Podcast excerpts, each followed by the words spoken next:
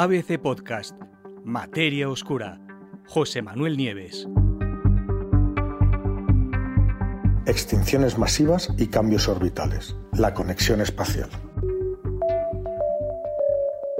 Desde que la vida surgió de los océanos hace unos 500 millones de años y se extendió por todos los continentes, la Tierra ha sufrido un buen número de extinciones masivas.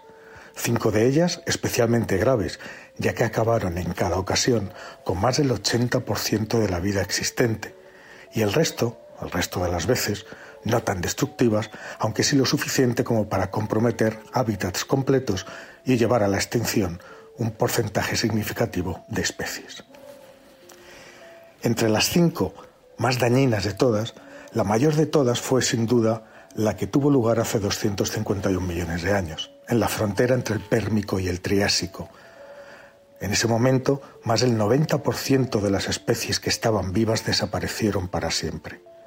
La causa fue el brusco cambio climático causado por una actividad volcánica desenfrenada, nunca vista en la historia de nuestro planeta. Esta combinación entre vulcanismo y cambio climático se repitió después en otras ocasiones, en otras extinciones masivas, incluso en la última gran extinción, esa que fue rematada por el impacto de un asteroide hace 66 millones de años, pero que ya venía gestándose con las erupciones que dieron origen a los tracks del Deccan, una provincia ígnea de 500.000 kilómetros cuadrados de lava y 2 kilómetros de espesor. Durante aquella última gran extinción, la de hace 66 millones de años, desaparecieron de la Tierra los dinosaurios y junto a ellos más del 75% de todas las especies vivas en aquel momento. Ahora, un nuevo estudio dirigido por un biólogo de la Universidad de Nueva York, que se llama Michael Rampino, ha concluido que por lo menos durante los últimos 260 millones de años, todas las extinciones masivas, las grandes y las pequeñas, todas las que han afectado a la Tierra, fueron causadas, sin excepción, por erupciones volcánicas masivas y por las crisis ambientales que provocaron. Pero no solo eso, sino que esas erupciones y sus consecuencias se repiten cíclicamente, una vez entre cada 26 y 33 millones de años. Es decir, parece que coinciden con una serie de cambios en la órbita de la Tierra que siguen el mismo patrón cíclico y se producen cada mismo tiempo, en los mismos intervalos. ¿Hay una conexión astronómica con las extinciones? Efectivamente, eso es lo que parece. En un artículo publicado hace apenas unas semanas en, en, una revista científica, Rampino y sus colegas establecen una intrincada y letal conexión entre actividad geológica terrestre y su posición en el espacio. El análisis muestra que en todos los casos esas erupciones cíclicas liberaron grandes cantidades de dióxido de carbono a la atmósfera, lo que provocó un calentamiento climático extremo de efecto invernadero y causó y provocó condiciones casi letales o letales del todo en todo el mundo. ¿no? Los procesos geológicos de la Tierra, explica el propio Rampino, que durante mucho tiempo se consideraron estrictamente determinados por eventos sucedidos en el interior del planeta, de hecho pueden estar controlados por ciclos astronómicos en el Sistema Solar y la Vía Láctea.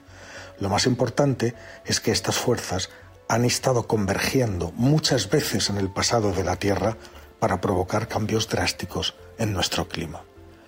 El estudio aclara que sus conclusiones no tienen absolutamente nada que ver ni tienen relación alguna con el cambio climático actual, el de los siglos XX y XXI, que se sabe que hay suficientes pruebas de que ese está causado por la actividad humana. De hecho, el último pulso de erupciones volcánicas eh, a las que se refiere este estudio sucedió mucho antes, hace unos 16 millones de años. ¿Y cómo se llegó a estas conclusiones?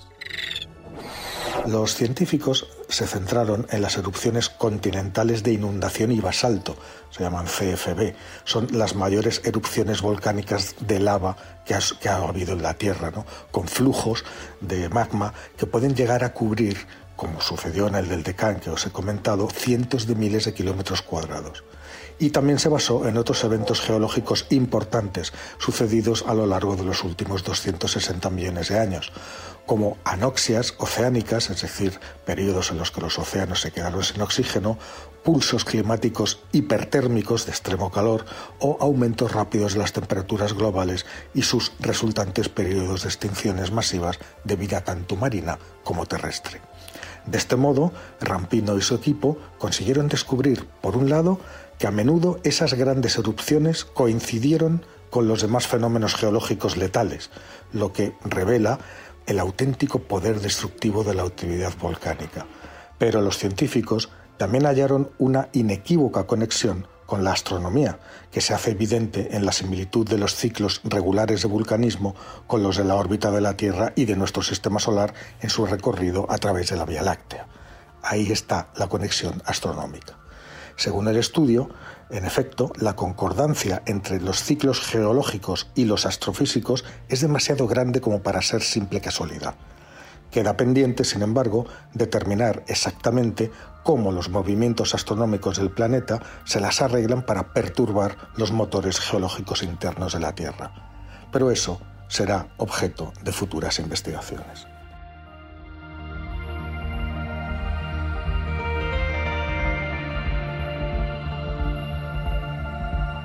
Puedes escuchar todos los episodios en abc.es, iVoox, Wanda, Spotify, Apple Podcast y Google Podcast.